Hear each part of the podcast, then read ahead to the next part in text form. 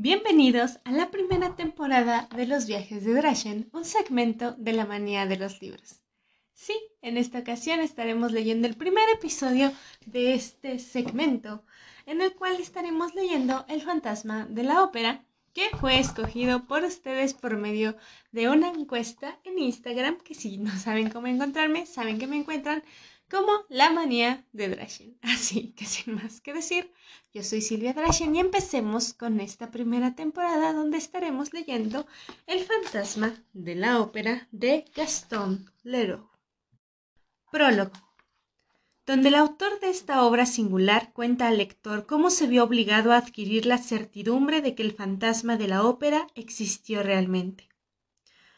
El fantasma de la ópera existió, no fue como se creyó durante mucho tiempo, una inspiración de artistas, una superstición de directores, la grotesca creación de los cerebros excitados de esas damiselas del cuerpo de baile, de sus madres, de las acomodadoras, de los encargados del vestuario y de la portería.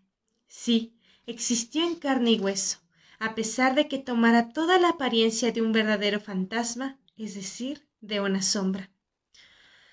Desde el momento en el que comencé a compulsar los archivos de la Academia Nacional de Música, me sorprendió la asombrosa coincidencia de los fenómenos atribuidos al fantasma, del más misterioso, el más fantástico de los dramas, y no tardé mucho en pensar que quizás se podría explicar racionalmente a éste mediante aquellos. Los acontecimientos tan solo distan unos treinta años, y no sería nada difícil encontrar aún hoy el foller. Ancianos muy respetables, cuya palabra no podríamos poner en duda, que recuerdan, como si la cosa hubiera sido ayer, las condiciones misteriosas y trágicas que acompañaron el rapto de Christine Daae, la desaparición del vizconde de Chagny y la muerte de su hermano mayor, el conde Philip, cuyo cuerpo fue hallado a orillas del lago que se extiende bajo la ópera, del lado de la calle Scribe pero ninguno de estos testigos creía hasta ahora oportuno mezclar en esta horrible aventura al personaje más bien legendario del fantasma de la ópera. La verdad tardó en penetrar mi cabeza, alterada por una investigación que a cada momento tropezaba con acontecimientos que, a primera vista, podían ser juzgados de extraterrestres, y más de una vez estuve a punto de abandonar una labor en la que me extenuaba persiguiendo, sin alcanzar jamás, una vana imagen. Por fin tuve la prueba de que mis presentimientos no me habían engañado, y fui recompensado de todos mis esfuerzos el día en que adquirí la certidumbre de que el fantasma de la ópera había sido algo más que una sombra. Ese día había pasado largas horas leyendo las memorias de un director, obra ligera del excesivamente escéptico Moncharmin, que no comprendió nada durante su paso por la ópera, de la conducta tenebrosa del fantasma y que se burló de él todo lo que pudo en el preciso momento en que era la primera víctima de la curiosa operación financiera que acontecía en el interior del sobre mágico. Desesperado, acababa de abandonar la biblioteca cuando encontré al amable administrador de nuestra Academia Nacional que charlaba en un rellano con un viejecillo vivo y pulcro, a quien me presentó alegremente. El señor administrador estaba al corriente de mis investigaciones y sabía con qué impaciencia había intentado descubrir el paradero del juez de la instrucción del famoso caso Chagny, el señor Fauré. Se ignoraba que había sido él, vivo o muerto, y aquí que a su vuelta del Canadá, donde había pasado quince años, su primera salida en París había sido para solicitar un pase de favor a la Secretaría de la Ópera. Ese viejecillo era el señor Fauré en persona. Pasamos juntos buena parte de la tarde y me contó todo el caso Chagny tal como lo había entendido él anteriormente. Se había visto obligado a llegar a la conclusión, falto de pruebas, de la locura del vizconde y la muerte accidental del hermano mayor, pero seguía convencido de que un drama terrible se había producido a causa de Christine Daae entre los dos hermanos. No supo decirme que había sido de Christine ni del Visconde. Por descontado, cuando le hablé del fantasma, se limitó a reír.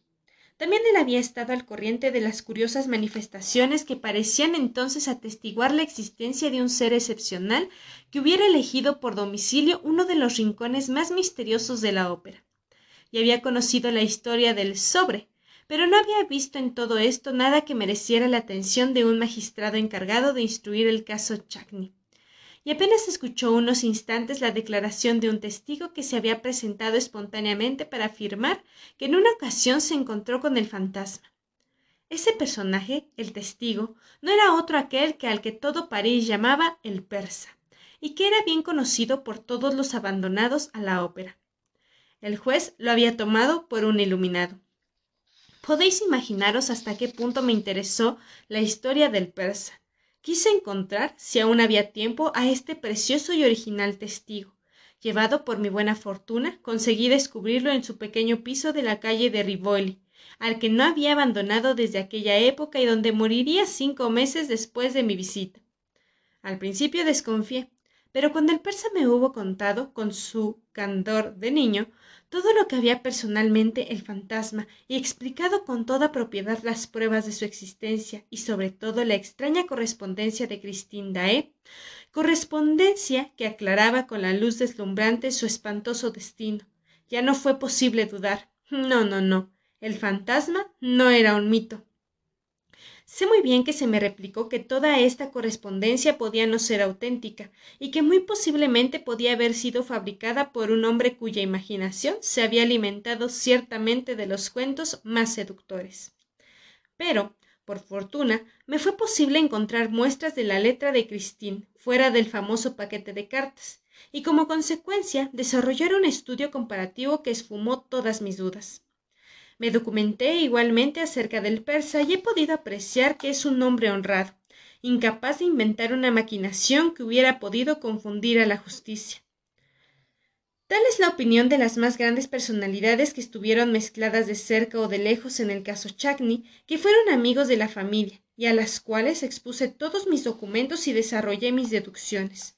Recibí de aquellos los más nobles alientos, y al respecto me permitiré reproducir algunas líneas que me fueron dirigidas por el general D. Señor, no puedo incitarlo a publicar los resultados de su investigación. Me acuerdo perfectamente de que algunas semanas antes de la desaparición de la gran cantante Christine Dae y del drama que enlutó a todo el barrio de Saint Germain, se hablaba mucho, en el foyer de la danza del fantasma, y creo firmemente que no se dejó de hablar de él hasta después de cerrar ese caso que ocupó todos los espíritus. Pero si es posible, como pienso después de haberle oído a usted, explicar el drama mediante el fantasma. Le ruego, señor, que volvamos a hablar del fantasma. Por misterioso que éste pueda parecer al principio, siempre será más explicable que esa historia oscura con la que gentes malintencionadas quisieron ver destrozarse hasta la muerte a dos hermanos que se adoraron toda la vida. Con mis mayores respetos, etc.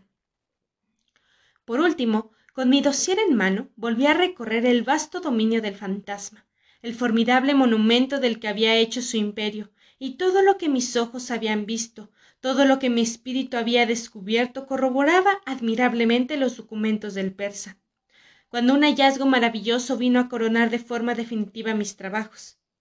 Como se recordará, últimamente, excavando en el subsuelo de la ópera para enterrar ahí las voces fonografiadas de los artistas, el pico de los obreros puso al desnudo un cadáver.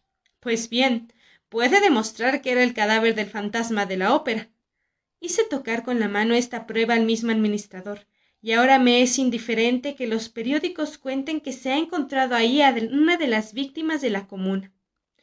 Los desventurados, que fueron aniquilados durante la comuna en los sótanos de la ópera, no están enterrados por ese lado.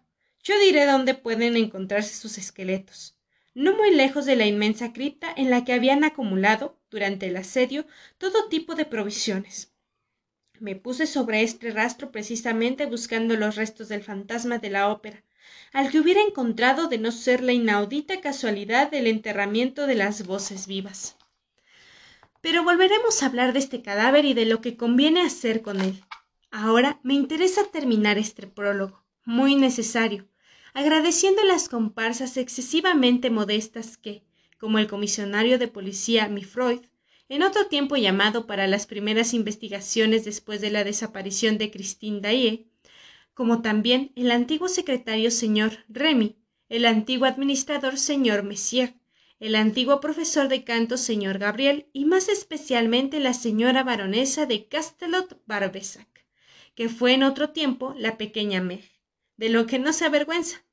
La estrella más encantadora de nuestro admirable cuerpo de ballet, la hija mayor de la honorable señora Giri, antigua acomodadora ya fallecida del palco del fantasma.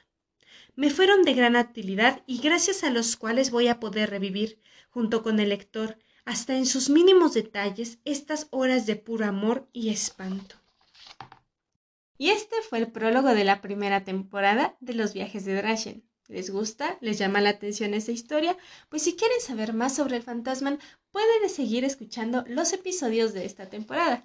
Así que sin más que decir, yo soy Silvia Drachen, saben que me encuentran con Instagram como La Manía de Drachen, en Facebook como La Manía de los Libros y en TikTok como S Drachen Cosplay. Así que sin más que decir, yo soy Silvia Drachen y nos vemos en un próximo episodio.